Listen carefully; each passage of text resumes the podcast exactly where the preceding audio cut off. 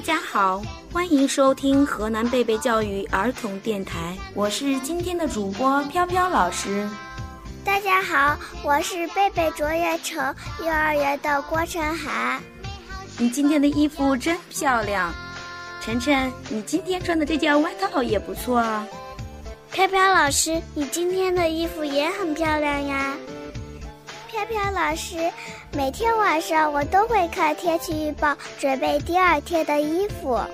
我也是，不知道动物穿上衣服是什么样子呢？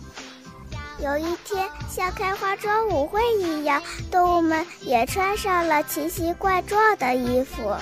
哈哈哈哈！动物们穿衣服肯定是件很好玩的事情。为什么呢？有一个故事就是这样说的。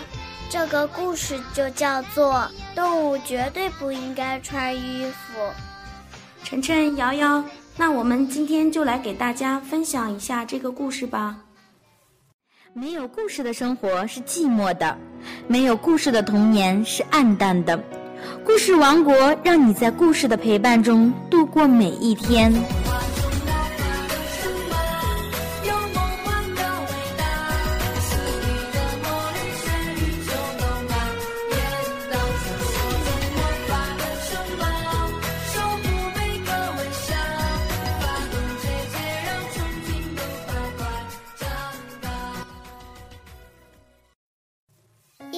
对一只猴猪来说，穿衣服是一个大困难；因为对一头骆驼来说，在不该打扮的地方乱打扮；因为一条蛇会穿不上裤子；因为一只老鼠会在阴谋中迷路；因为一只绵羊穿上衣服，恐怕会觉得很热。因为一头猪可能会把衣服搞得脏兮兮的，因为母鸡穿上衣服，日子可就不好过了。因为一只袋鼠会觉着穿衣服很没必要的，因为一只长颈鹿穿戴整齐会觉得很傻气。因为一只山羊会把衣服当午餐吃掉它；因为一只海象穿上衣服总是湿哒哒的；因为一头麋鹿总是搞不定背带裤；因为小负鼠一不小心就把衣服穿反了。最最重要的是。万一会撞衫了话，大家会非常尴尬。动物绝对不应该穿衣服，除非在零度以下。一只狗才会穿上防寒外套。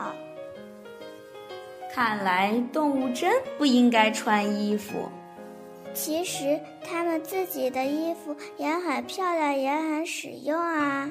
对呀，对呀。这里是河南贝贝教育儿童电台，我是今天的主播飘飘老师，我是今天的主播晨晨，我是今天的小主播瑶瑶。想听更多好听的故事，请关注河南贝贝教育儿童电台，我们下次再见。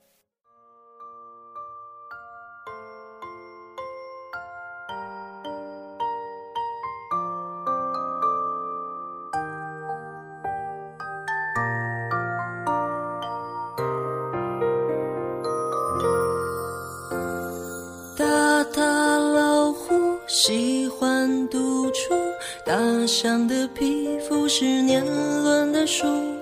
鲸鱼演出水中跳舞，企鹅的大家族穿着西服。还有一种两足动物，为什么只走路不会爬树？你被关在铁皮房屋，看不见星光，请闻着泥土。